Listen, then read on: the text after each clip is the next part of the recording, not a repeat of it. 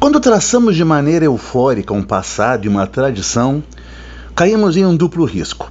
Há uma tendência que recontemos a história sem a devida relação com os fatos, superando os acontecimentos com as demasias da imaginação. Há também uma disposição de exagerarmos no heroísmo dos sujeitos históricos, conferindo a eles atributos fantasiosos.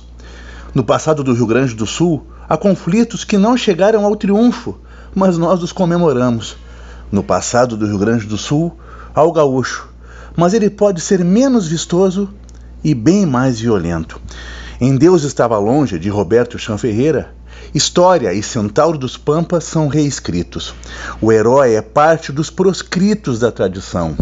É um gaúcho negro, unido a uma índia sobrevivente.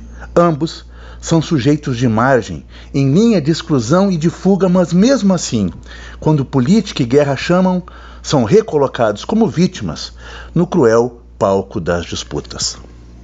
A narrativa se passa nos cervos de Tapes, nas imensidões despovoadas, nas estâncias repletas de perigos, num tempo sem relógios, em um espaço sem mapas e de cercas e gados vagantes.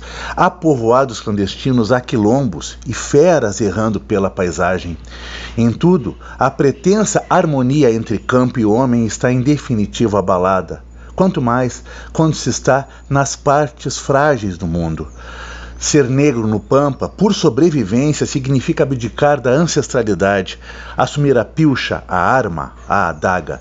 Ser índia, talvez por socorro da natureza, é recorrer aos mistérios e sortilégios da cultura, refugiando-se nos saberes antepassados em favor da vida. Mas, acima de tudo, a história é aquilo que a gente se aventura a chamar civilização humana.